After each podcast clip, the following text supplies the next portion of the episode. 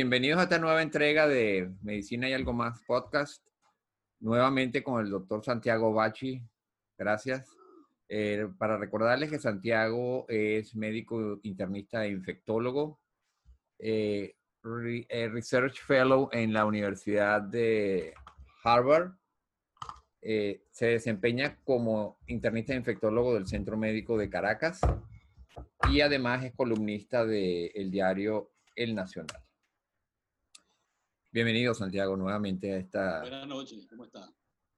Eh, hoy vamos a seguir con el tema de COVID-19, que está de moda. Y la primera pregunta sería, tengo síntomas de COVID, Santiago. Tú eres mi médico. Te llamo y te digo, ¿qué debo hacer, doctor Rubachi? Sí, bueno, lo primero que hay que hacer es lo que tú acabas de decir, llamar a tu médico tratante. Realmente esta pandemia como que ha recordado que cada uno, sobre todo si es un adulto joven hacia adelante, debe tener su médico de cabecera o inclusive los niños su pediatra. Entonces, primero contactar al médico, porque es muy importante que el médico es el que va a tener los criterios para eh, tratar de colocarnos a cada uno de nosotros en un grupo de severidad. O sea, por los síntomas que uno le dice, uno de, el médico puede decir, bueno, esto es leve a moderado, tienes algunos signos de alerta que vamos a hablar y también a qué grupo de riesgo, porque no es lo mismo un paciente incierto joven sin eh, enfermedades subyacentes, tú sabes las que hemos hablado, hipertensión, diabetes, etcétera, que un paciente que tiene ya cierta edad y tiene estas. Entonces, eh, lo primero que hay que hacer es eso, tratar de que el médico de uno lo ubique y, y que ya lo conoce, idealmente, sino que lo está conociendo en el momento, lo ubique en esta escala de severidad y en estos grupos de riesgo. Eh, y entonces, la segunda pregunta es, ¿qué debo tomar en casa? Tengo, ¿Debo tomar alguna medicación especial? Esto es, una de las, es una de las preguntas que más nosotros nos hacen, porque por supuesto quieren tener, tú sabes, esas medicinas en, adelantado, antes de enfermarse, de manera que cuando ellos se enfermen, lo pueda tener a la mano. Y, y una de las cosas que uno dice es que el tratamiento es sintomático. ¿Qué significa sintomático? Que uno trata las manifestaciones, los síntomas, o sea, las quejas del paciente. Si tiene fiebre, como dijimos otra vez, dolor de cabeza, eh, tos, etc. Entonces, esto significa que es una enfermedad, y esto le cuesta mucho a la gente entender, que es una enfermedad que se cura sola, sola con estos tratamientos sintomáticos, porque el mismo cuerpo la domina en un gran porcentaje de los pacientes. Yo diría que la, casi la mayoría, en 80-85%, esta enfermedad no tienen que dar ni antibióticos, ni antivirales, ni ni, ninguna medicina que, no, que escape al tratamiento que normalmente ustedes hicieron toda su vida con infecciones virales como dengue, chikungunya, influenza, resfriado común, etc. Ajá. Ok, entonces espérate que me, me llamaron por aquí.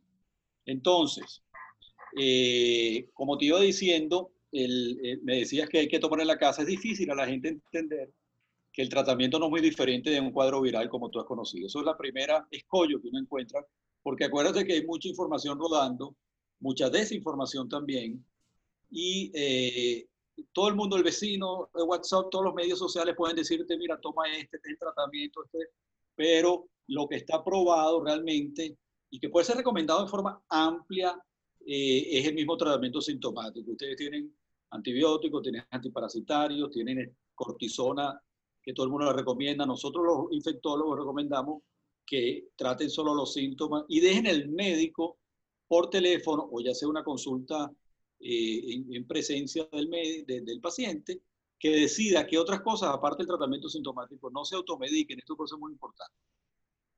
Eh, y existen tratamientos, por ejemplo, inhalados, gárgaras que puede hacer eh, espérate, voy a poner en modo de vuelo para, para que no me, no me moleste. Eh, sí, una de las cosas que estábamos hablando, que como te repito, como esas recomendaciones que van de boca en boca en las redes sociales, eh, inclusive algunos médicos, no, no tienen que ser no médicos, eh, recomiendan nebulizar, por ejemplo, corticosteroides, que tú sabes que es como beclometasona, etc. Y eso no está probado a menos que tú tengas alguna enfermedad eh, de base como enfermedad pulmonar obstructiva crónica, etc. Sabes que las nebulizaciones no son recomendables porque esa nebulización eh, con el aparato y líquido puede más bien propagar aerosoles al ambiente donde la gente está y propagar más bien la enfermedad. Si hay que utilizar inhalaciones, es con la bombita que ustedes conocen, ¿no?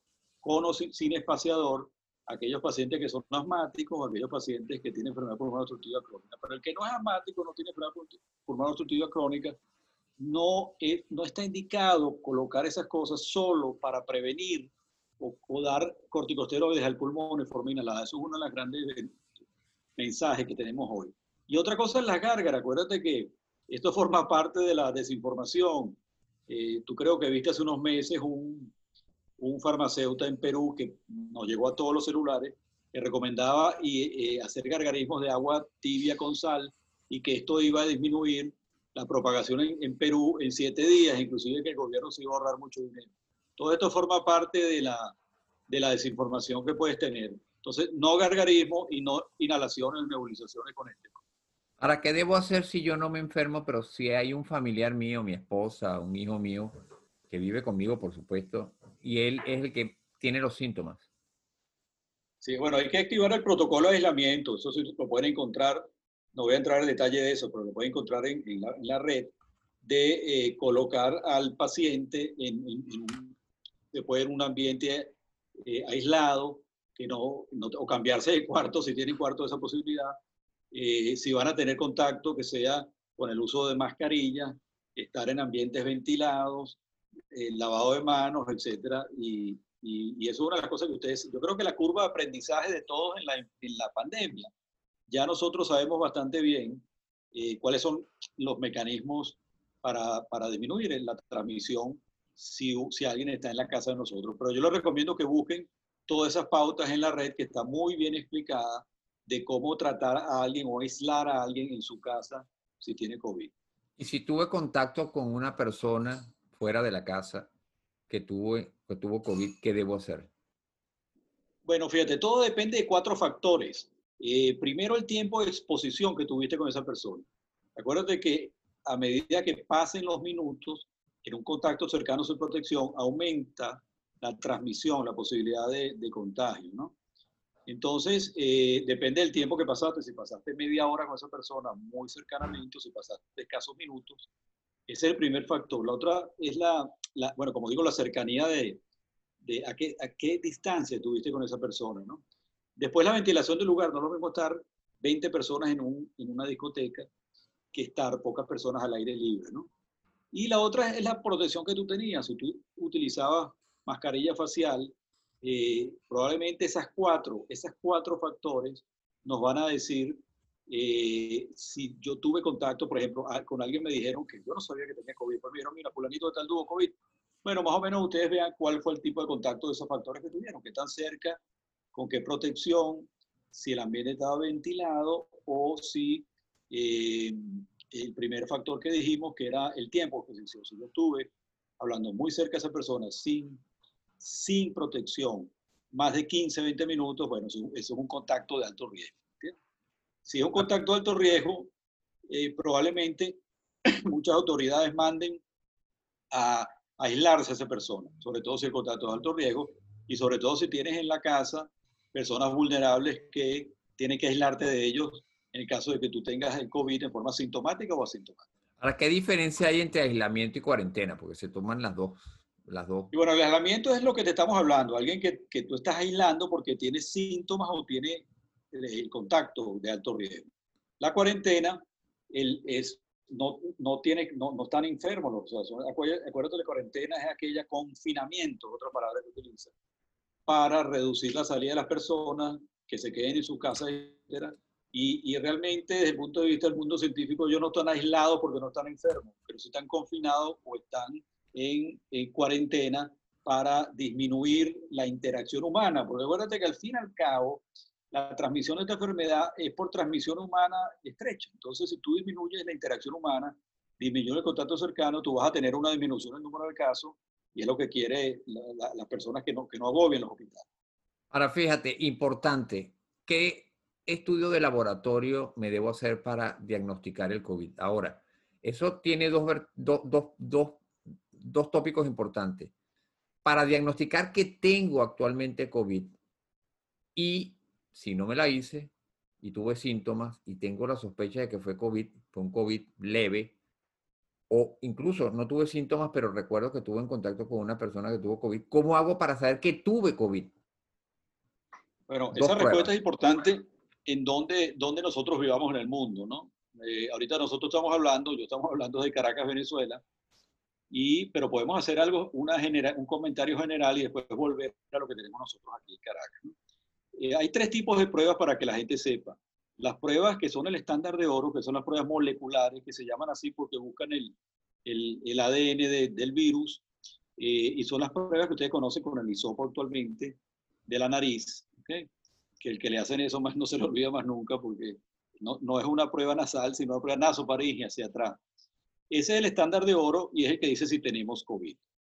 Hay otra prueba que es menos sensible, que es la prueba de antígeno, que no la tenemos en Venezuela, pero sí, ahorita está saliendo en otra parte del mundo, que es buscar, ya no en forma eh, de, de, reacción en cadena de polimerasa, sino buscar los antígenos del virus, pero sí una prueba directa del antígeno. Y el tercer número, el tercera eh, prueba son aquellas que buscan anticuerpos, que son las famosas pruebas rápidas, que es una muestra de sangre, ya sea tomada por el laboratorista o con una glicemia capilar, con un pinchazo en el dedo. Entonces, dicho esto, en Venezuela nosotros tenemos, no tenemos las pruebas hasta ahora, que, las pruebas antígenos virales, pero sí tenemos la primera y la última que te dije, que es la prueba de PCR y las pruebas rápidas. El problema que tenemos en Venezuela es que las pruebas de PCR se están haciendo en una cantidad menor al, al estándar regional e internacional y están centralizadas. Eso quiere decir que si tú te quieres ver en una prueba de laboratorio si tienes COVID, tienes que ir a, un, a, un, a una clínica privada por un triaje, etcétera, una consulta, no que vas a ir como si fuera a tomarte una muestra de sangre. Y, y en las carpas que, que, hacen en los hospitales, por ejemplo, el hospital universitario, que es donde está centralizada la prueba, eh, tampoco es regular el flujo de, para hacerse la prueba. Entonces, hacerse la prueba en Venezuela para PCR, aparte de que no es fácil, tiene un retraso en los días que llega de más de 5 o 7 días, que eso es importante, ¿no? Ahora, y si, si te... Dime. Ajá, dime. Si tengo los síntomas hoy, ¿cuándo debo hacerme la prueba? Entonces, la prueba viral. Hay, la eh, prueba viral, la, por supuesto.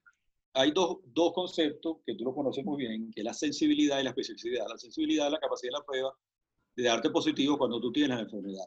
Y la especificidad es la capacidad de darte negativo cuando no tienes la enfermedad. Entonces, eh, el, la sensibilidad, o sea, la posibilidad de, de, de, tú tener positivo cuando realmente tienes COVID depende de una curva. Y la curva puede ser, puede haber falsos negativos al principio. Por ejemplo, si tú empiezas a tener síntomas hoy y te lo haces mañana, por ejemplo, puede ser que hay un porcentaje de falsos negativos de 40, 50%. O sea que es negativo, no puede decir, no, no tengo COVID. No, o sea, le hiciste muy temprano la enfermedad.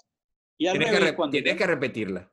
Exactamente, por eso lo repiten a, a las 48, 72 horas. Pero si tú dejas pasar muchos días de síntomas, también esa curva va bajando de manera que tú te la haces después del día 8 y hay un porcentaje también de falsos negativos. O sea que el PCR depende de la, la, la, la, utilidad, depende del momento que te la hagan, ni muy temprano ni muy tarde. Pero te iba a decir que las pruebas rápidas, que es el gran problema de hacerle entender a la gente, es, es que nosotros miramos, miramos como en un retrovisor. Nosotros estamos viendo los anticuerpos que tenemos en la prueba, pero de la interacción con el virus que tuvimos en el pasado. ¿okay? Entonces, eh, yo siempre he hecho el cuento que es como, por ejemplo, que tú, eres un vecino que vas a buscar al vecino, el vecino es el virus y el vecino ya se fue. Entonces tú le dices, bueno, ¿y dónde está el vecino? Bueno, el vecino se fue, pero dejó las ropas aquí. Bueno, las ropas son los anticuerpos. Entonces, cuando tú tienes un PCR de la nariz positivo, yo digo, yo tengo COVID. Pero cuando tú tienes una prueba rápida que estás buscando las ropas del vecino, como te estoy explicando, entonces tú puedes decir, yo tuve COVID. Y esas pruebas han sido un poco utilizadas con, eh, de, eh, de una forma, a mi manera de ver, no adecuada, porque la estaban utilizando para el diagnóstico agudo de la enfermedad, cuando simplemente sirven o para complementar al final, a la segunda tercera semana, o estas pruebas anticuerpos sirven para información epidemiológica de cuántas personas han tenido el virus, etcétera, pero no como se está usando de ver si, si las personas deben ausentarse del trabajo, si tienen que volver, etcétera, una prueba rápida, que cosa que no, no fueron, nunca fueron formuladas para eso. Además, acuérdate que todas esas pruebas rápidas no han llevado un proceso de validación de sensibilidad y especificidad, no son lo, lo con la exactitud que uno busca y muchas veces engaña más que lo que ayuda. Entonces, y hay varios tipos de esas pruebas. Acuérdate que la prueba que más se utiliza es una prueba del dedo, que es por, por flujo lateral, que es como una prueba de embarazo, que cambia de, de color cuando lo ves. Esas pruebas son, tienen aún menos validez que las que son una muestra de sangre con eh, la técnica de quimoluminiscencia y la técnica de ELISA, que son anticuerpos, buscan los anticuerpos porque es un método mucho más confiable, no la prueba de flujo lateral, que es la que hacemos en Venezuela la mayoría de las veces. Ahora, si eres positivo PCR, es que tienes la enfermedad. Sí. Si eres negativo, no, tienes la enfermedad. No necesariamente no la tienes, pero si tú, como te digo que es una curva, si tú te haces la prueba en el día, a partir del día 5, entre el día 4 y 8, por decirte, la, el porcentaje de falsos negativos ya, ya es menos del 20%. O sea que todavía tienes una mínima posibilidad, pero la mayoría de las veces si te da negativo tú puedes decir que no tienes COVID. Y es posible que, yo, es posible que yo tenga la PCR positiva y después me haga la prueba de anticuerpo y sea negativa. Bueno, porque te, primero hay varias razones ahí teóricas, que primero tienes que ver si la prueba funciona o no. Acuérdate que tiene también una sensibilidad especificidad. Después tienes que ver qué cantidad de anticuerpos tú desarrollaste. Acuérdate que, lógicamente, las infecciones más leves tienen una respuesta antibiótico, de anticuerpos, perdón, un poco menor que cuando la, la, la clínica es mucho más severa, etc. Esas son cosas que no tenemos toda la respuesta. Pero, pero eh, yo les recomendaría que esto te tiene negativo, que esperen un poco más y al mes de, del día 1, por ejemplo, se busquen una prueba de esto de quiminomiliscencia o de LISA, una cosa más confiable, que vea IgG total, a ver si esos anticuerpos más bien tardaron en, en remontar y en dar una prueba positiva. O sea, que se repitan también la prueba de anticuerpos. Entonces, la manera de saber si tuve COVID y, y, fui asintomático, la única manera es eh, la prueba de anticuerpos. Sí. Y las pruebas de anticuerpos van a mejorar, van a mejorar. Lo que pasa es que nosotros estamos en el tercer mundo y nosotros a veces no nos llegan las mejores pruebas de anticuerpos. Y, y, y esto, como están saliendo también en el primer mundo, no, no nos llega a nosotros con la velocidad que nos deben llegar. Entonces, en un futuro tendremos mejores pruebas de anticuerpos y también pruebas de, de, de rápidas eh, en la saliva que estén en pocas horas o en un día, de manera que no tengamos que esperar tantos días para nosotros ver si nos tenemos que aislar o no, si somos positivos. Ah, y los síntomas de alerta que nos ibas a hablar sobre eso, ¿cuáles son los que debe tener la persona en cuenta para volver a llamar a su médico y decir, doctor, mire, ¿qué le parece? Tengo estos nuevos síntomas. Mira, esto es muy importante porque esta, esta pandemia eh, estamos reconstruyendo, porque la, no teníamos la, la telemedicina. Ustedes van a ver que la mayoría de las veces que llamen al médico le van a decir, no, no, no vengas al consultorio, vamos a primero tener una conversación telefónica para yo tratar de eh, ubicarte dónde está tu patología, tu clínica y cuál es tu riesgo. Entonces, los médicos preguntan básicamente tres o cuatro cosas. Primero, lo relacionado con la respiración. Te van a decir si tú sientes corta la respiración cuando habla, cuando haces algún esfuerzo, cuando caminas al baño, etc. Sí es una sensación subjetiva de que te falta el aire. Eso se llama, los médicos lo llaman disnea o, la dificultad para respirar. La otra cosa muy importante es la oxigenación. cuando ya la gente se pone eh, la boca, los labios azules, etcétera, que ha bajado mucho la concentración. Entonces tenemos que buscar un método intermedio de que cuando baje la concentración, no severamente, nosotros pudiéramos tener una, una bandera roja. Y este es el método del aparatico del, del eh, saturómetro. El saturómetro, eh, prácticamente la mayoría de las personas están tratando de conseguir uno de manera de que en el dedo eh, vean qué saturación tiene. Lo normal es de tener 95 a 100. menos de 90 son los signos de alerta y entre 90, 91 94 depende yo creo que lo conversamos la otra vez de, del peso, de la edad, si tiene enfermedad previa pulmonar, etc. Entonces es muy importante y en, muchos países las personas están consiguiendo este aparatico, por lo menos lo prestan de alguien que lo tenga de, para ver qué saturación tiene, porque si la persona no tiene dificultad para respirar, la persona se siente bien, aunque tenga fiebre y malestar y todo, y está respirando bien, eh, tiene un chance de quedarte en la casa en un contacto telefónico estrecho por si aparecen esto, o otras que son un dolor torácico intenso, que empieza con muchos vómitos, muy sintomático, mucho toque del estado general, etc. Por eso tiene que estar en contacto con su médico a ver cómo evoluciona esto. ¿no? Ahora la, la siguiente pregunta obligatoria. ¿Habrá vacuna este año? Bueno, yo sí creo que va a haber vacuna. Lo que pasa es que la gente tiene que entender que va a haber vacuna para, para un pequeño porcentaje de las personas, quién sabe dónde, en qué país, etc. Pero como hay varias vacunas andando y, y hay una pelea por sacar este año la vacuna antes de que termine el año, yo creo que una, dos o tres van a salir. Eh, no sabemos cuál o no sabemos cuál, con qué prueba de, de, efectividad y de seguridad va a salir, que es lo más importante de todo. Recuérdate, no es llegar a la meta y decir, gané la prueba. No, déjame ver tus credenciales de seguridad, a ver si tienes. Fíjate que hoy hubo la, una noticia que lo viste, que se paró la, la, vacuna más prometedora, una de las vacunas más prometedoras, que es la combinación de AstraZeneca con la final de Oxford en Inglaterra.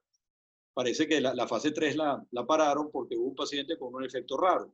Un efecto raro. Que esto pasa en todas las vacunas, de vacunas sí. de, de, de, hepatitis B y todo. Acuérdate que siempre hay como son fenómenos inmunológicos, y esto, y uno de, lo, de las razones que hay una, un, un, efecto inmunológico raro son las vacunas, entonces siempre hay preocupación de que esto no sea tan raro, sino que haya esta, este, este problema neurológico que hubo en este paciente más frecuentemente. Y ese es el problema de las vacunas, que hay una gran inversión de dinero en la fase 1, 2, 3, o sea, preclínica, en la fase clínica, fase 1, fase 2 y la fase 3, y al final hay un problema, y ha pasado con vacunas, que todo eso cantidad de millones de dólares que gastan, eh, han tenido que echarlo para atrás porque no, no pueden llegar en, en fase de 3 de seguridad a distribuirlas en forma a todo el mundo. Entonces, yo sí creo que va a haber vacuna.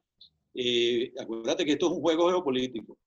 Eh, se están organizando todos los países con dinero, comprando todas las posibles cupos de vacuna eh, y, y, los países está, se están agrupando geopolíticamente por, por diferentes intereses.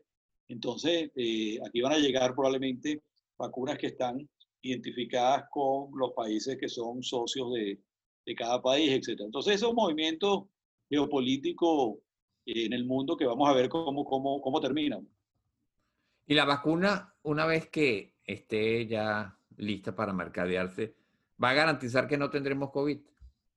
Al que, sí, al que, al que, se, la, al que se, se la ponga, pues, la vacuna. Cuando tú revisas la vacuna, inclusive desde que uno está en la escuela de medicina, tú te das cuenta que la efectividad de las vacunas varía. Y hay muy pocas con 100% de, de, efectividad. Yo creo que la de sarampión tiene 90 y pico por ciento de, de, efectividad. Pero fíjate que la vacuna de la influenza, que es la gripe que se pone en las personas en, en otoño en los países que tienen eh, invierno, tiene una efectividad de un 40 o 60%, un 50%. Pero eh, esa efectividad, aunque sea 50% efectiva, si esa vacuna eh, te produce que tengas una infección viral menos severa, con menor mortalidad, ya, eh, ya es un, una ganancia. ¿no? Entonces yo creo que esto es lo que va a pasar con el COVID. No vamos a tener una vacuna que va a ofrecer una 100% de, de, efectividad, pero con que ofrezca 50, 60, de, de, de 30, 50 o 30, 50%, disminuye el número de casos severos, disminuye la mortalidad, yo creo que va a ser un, un factor más para, para mejorar esta pandemia. ¿Y tú crees que será una sola dosis o es posible que sea dos dosis? Eso todavía no lo sabemos, todavía no lo sabemos. Acuérdate que la, la vacuna de la, de la gripe es una sola dosis, ¿no? Y hay otras vacunas de, de hepatitis y son, son dos y tres dosis. Se, se, especula que pueden ser dos dosis, pero realmente no se sabe. Vamos a esperar. Además que hay muchas vacunas. Puede ser que uno sea una dosis, otro sea dos dosis, tres dosis. ¿Y los riesgos de la vacuna ya aprobada? ¿Cuáles podrían ser? Bueno, tú sabes que toda vacuna tiene efectos secundarios. Los efectos secundarios son considerados normales y aceptables cuando son de poca intensidad o moderada intensidad y, y se, se, quitan solos y no, no producen un efecto importante desde el punto de vista neurológico, cardíaco, que sea duradero. O muy poco frecuentes. Exacto. Malestar, fiebre, dolor en el sitio de la inyección, decaimiento, todo eso puede durar uno o dos días. Bueno, eso es aceptado en la mayoría de las vacunas. Pero cuando tú tienes problemas neurológicos como Guillain-Barré, mielitis transversa, problemas eh, en la sangre, etcétera, ya eso entonces, pero eso, eso es lo que están en todas las vacunas ahorita en la fase 3, viendo cuáles son los efectos secundarios. Y raro, pues, porque son, no son frecuentes, pero con que haya 3, 5 casos, eso es muy llamativo. Fíjate que este caso de la vacuna de Oxford fue uno solo, y están todos los diarios y ya dice, oye, ya se nos dañó la vacuna. O sea, que, eh, y los movimientos antivacunas van a empezar. ¿Ves? Es que, nos, es que estas vacunas lo que nos hacen daño. Eso alimenta los movimientos antivacunas. Ahora, ¿quiénes deberán ser los primeros en vacunarse y quiénes no podrán vacunarse? Bueno, cada país va a escoger quiénes son sus factores de riesgo por quién va a empezar. ¿no? Eh, teóricamente, las, las autoridades de salud pública de cada país dirigen las primeras vacunas a aquellos más los factores de riesgo. Por ejemplo, personal de salud, personal de primera línea, eh, personas de, de, cierta de más de, 60, 65 años, etcétera, ¿no? Eh, Comorbilidades. exacto, las personas que más tú quieres proteger con una vacuna, porque son los que más necesitan realmente, porque no vas a empezar a vacunar a, a los jóvenes que probablemente tienen menos posibilidad de complicarse y de muerte, ¿no? Pero cada país tiene su, y eso es otra controversia, fíjate, la controversia de la vacuna es cómo vas a distribuir en cada país tu vacuna y cómo se va a distribuir entre los países, porque esto es una cuestión que al final es, de posibilidades económicas de cada país, eh, de comprar, etcétera, en forma adelantada, porque aquí se está haciendo en forma adelantada, le están dando dinero a la compañía. Entonces, depende de cada país, depende de la, de la, de la capacidad del país de, de, comprar una u otra vacuna dependiendo del costo. Aquí se está viendo que va a haber más o menos tres rangos de precio de vacuna. Unas vacunas más económicas, unas intermedias y unas que no son económicas. Entonces, eso iría entre más o menos como entre 3 y 50 dólares, para poner algo por lo que uno ha oído en la prensa. Entonces, imagínate, algunos países que pueden comprar la vacuna cara y otros que no, otros que van a plegarse con la vacuna más económica. Eso lo veremos con el tiempo y veremos cuál, cuáles son las que llegan a cada país. Y si yo tuve COVID, ¿qué eres comprobado? Tuve COVID, tengo mi, mi, mi prueba PCR positiva, luego la anticuerpo positiva eso quiere decir que cuando salga la vacuna no tengo necesidad de ponerme la vacuna. No, bueno, esto, esto, toda la información que tenemos es, preliminar y es especulativa. Acuérdate que toda infección, y tú como médico lo sabes, eh, la mayoría desarrolla su anticuerpo y te protegen contra una nueva contacto con esa infección. Pero una enfermedad varía con el otra. Eh, eh, por ejemplo, hay, hay, infecciones que tú, por ejemplo, la varicela, que te da una inmunidad con infección natural muy prolongada. Hay, por ejemplo, el resfriado común no te da casi inmunidad. Ya antes del año, en meses, ya te vuelve a dar otro resfriado común porque tú no desarrollaste inmunidad. Entonces, no está totalmente claro qué va a pasar. Aparentemente sí da algo de inmunidad, pero esto es un péndulo de información, que sale un artículo que dice que, que solo dura dos o tres meses, después sale otro artículo que dice que no, que lo que pasa es que inmunidad no, no, no celular, inmunidad de, de, células T, como las dispositivos T, etc. O sea, el mundo científico está todavía, eh, todavía discutiendo esto, cuántos meses dura la inmunidad, dependiendo de, de, la intensidad que tú tuviste la infección, vas a tener más o menos antibióticos, etc. Entonces, yo creo que, que las personas igual, si tienen historia de coronavirus, eh, no está nada mal que se, se, vacunen, porque no, no sabes si la, la medición de tu cuerpo que te hicieron fue lo más correcto. Y la vacuna encima de una infección no te va a producir ningún problema. Entonces también yo creo que no hay ningún problema que tú te vacunes. Eh, un punto importante, el embarazo es un factor de riesgo para complicaciones. Mira, esto también está estudiándose activamente, ¿no? y esto lo saben mucho más los obstetras que, que ven este, esta parte, ¿no? Pero hasta los momentos en general pareciera que el riesgo de complicaciones es bastante similar y el embarazo y el parto eh, no per se no aumentan el riesgo de contraer el, el SARS o no empeora significativamente el curso clínico de la enfermedad en comparación con no embarazada de la misma edad. Eh, y esto, cuando te digo que hay mucho trabajo, hay trabajo que dice que el paciente, la paciente embarazada que, entra a la terapia intensiva sí pudiera tener una presentación un poco más severa que la que no está embarazada. Pero esto, te repito, en general yo creo que el concepto que la embarazada, si se cuida, etcétera, tiene un riesgo similar a la que no está embarazada y tiene que tener contacto con su obstetra en todo momento, que es el que está encima de toda esta información que cambia día a día. Toda información cambia día a día. Lo más importante para las madres es que más del 90% de las madres infectadas se recupera sin someterse a, a terapia intensiva ni ninguna otra cosa. Ahora, el virus de COVID-19 pasa la barrera placentaria. O sea, llega al bebé cuando está en el útero no, no hay, no hay evidencia. complicaciones en ese bebé? No, la, la complicación, no hay, la transmisión vertical no está bien estudiada, pareciera que no. Las complicaciones neonatales se han desarrollado más bien con, con, con factores relacionados con la madre de parto prematuro eh, o entornos uterinos adversos, o, o, sea, enfermedad materna crítica, etc. Pero, pero en general no se ha visto que hay una transmisión importante vertical. ¿no?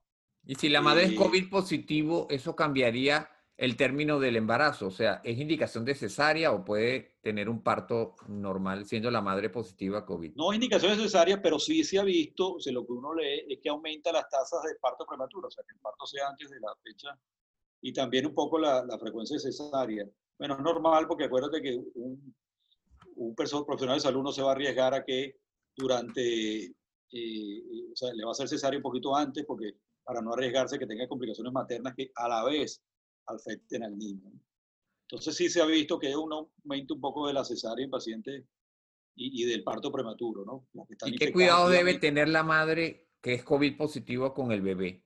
¿Puede, puede darle de, de lactar, o sea, puede haber lactancia materna en una madre positiva COVID? ¿El virus de COVID pasa a la leche materna y puede pasar al bebé? Sí, bueno, lo que se ha visto es que si una madre con COVID pudiera transmitirle la enfermedad al niño que no tiene COVID. Entonces, lo que uno lee es que recomiendan que separen a la madre del niño, o sea, que se utilice la leche materna, pero no tradicionalmente con el niño, sino que más bien se extraiga la, la, la leche y otra persona se lo dé en un ambiente diferente. O sea, que el niñito está recibiendo su, su leche materna que es tan importante para los primeros días y los primeros meses y no tiene el contacto que no es a través de la leche materna lo más importante, sino un contacto respiratorio con el niño que puede transmitir. Y pudiera dar, por ejemplo, lactancia materna poniéndose la madre su tapaboca, lavándose las manos. Eso sería. esa, distancia, es esa distancia entre el bebé y la madre usando ella su tapaboca segura. ¿O qué tipo de tapaboca debería usar? ¿Uno de tela o quizás un N95? Yo, no, yo no he leído eh, respuesta de, de, de, trabajo publicado en, en, ese sentido. O sea, que digan que si el, el, la mamá se protege bien puede darle sin problema. Eh, eh, lactancia materna. ¿no? Lo que pasa es que yo tampoco creo que se haya hecho tampoco un estudio que pruebe la, la, la seguridad de que, la, de, que, de que si la madre se pone una N95, que es una de, la, de las máscaras que protegen más, no, no, no, no se la pasa el niño. Pero pareciera lógico que si se protege con una buena máscara, un buen lavado de manos, eh, la transmisión al niño menor. ¿no? Habría que estudiar o ver los estudios que se han dedicado a ver eh, esa respuesta. Los síntomas en el niño ahora que estamos hablando del niño, son iguales a los bueno, adultos, es de esperar los mismos síntomas. Tú sabes que ya tenemos siete a nueve meses, siete a ocho meses de, de pandemia, y, y, y, la observación de todos los pediatras es que los niños se enfermaban menos, o sea, con, con adultos que estaban enfermos en la casa, con contacto muy cercano con los niños al principio. Bueno, ¿por qué los niños no se enferman? Poco a poco se ha visto que los niños sí se enferman, pero con una tasa de infección asintomática poco mayor o con infecciones leves. Tú sabes que los niños tienen tanto moqueo, tanto infecciones virales que puede ser confundida con un resfriado común, etc.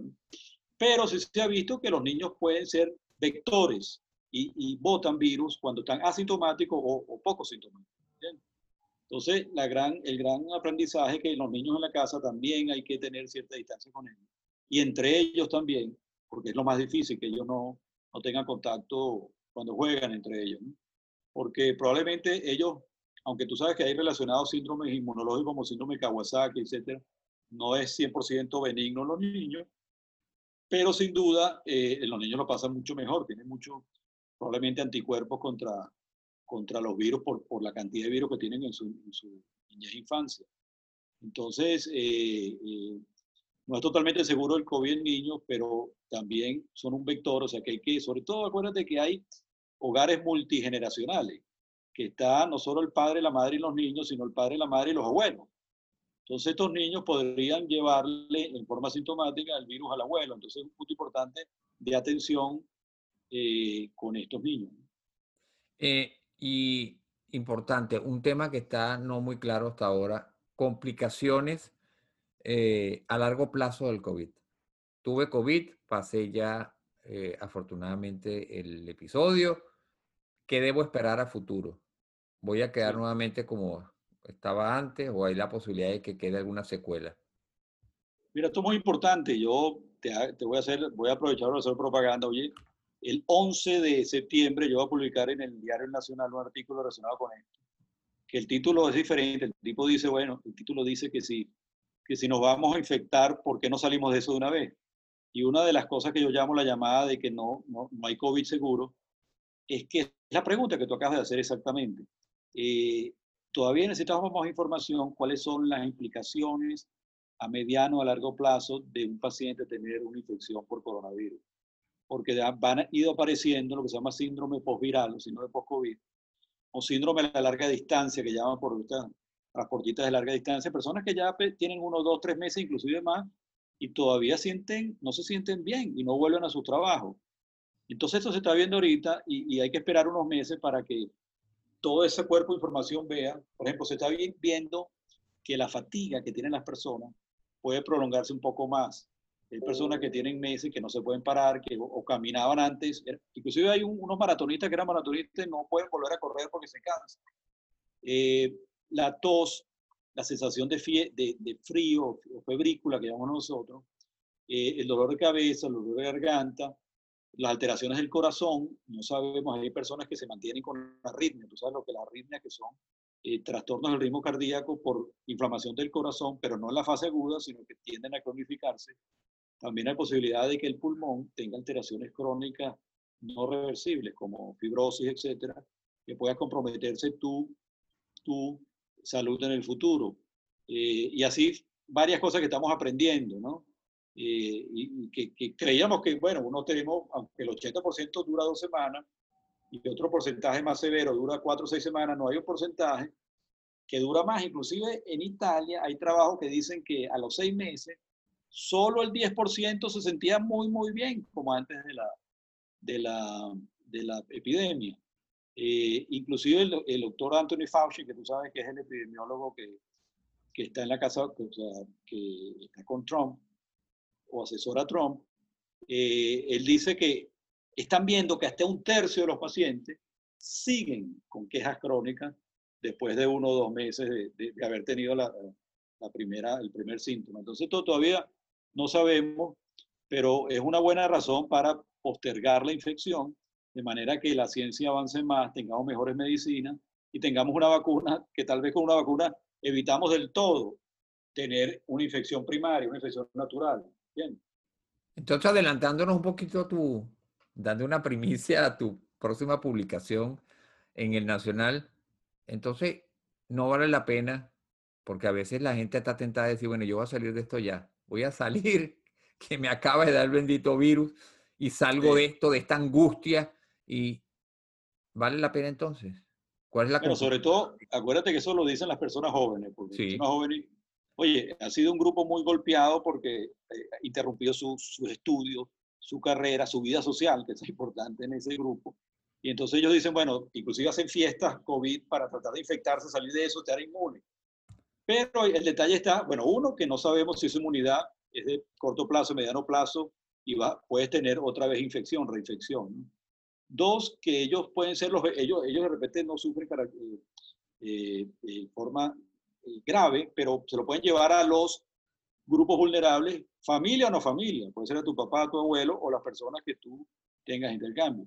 Después se ha dicho que no hay COVID seguro, y te repito, los jóvenes pueden llegar a tener beneficios, pueden tener estas estas alteraciones crónicas que estamos hablando, que, que, pueden, ser, pueden afectar mucho la salud física, pero la salud mental todavía. Hay un grupo conformado ya en la red donde hay síndromes depresivos, ansiosos, etcétera, porque las personas llevan meses y dice, bueno, ¿cuándo vamos a salir de esto? Bueno, las personas jóvenes están expuestas a eso.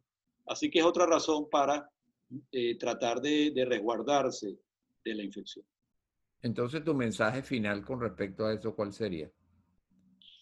Bueno, que, que yo creo que hay que retrasar, sobre todo los grupos vulnerables, que ya tú sabes que es por edad, por enfermedades subyacentes, etc.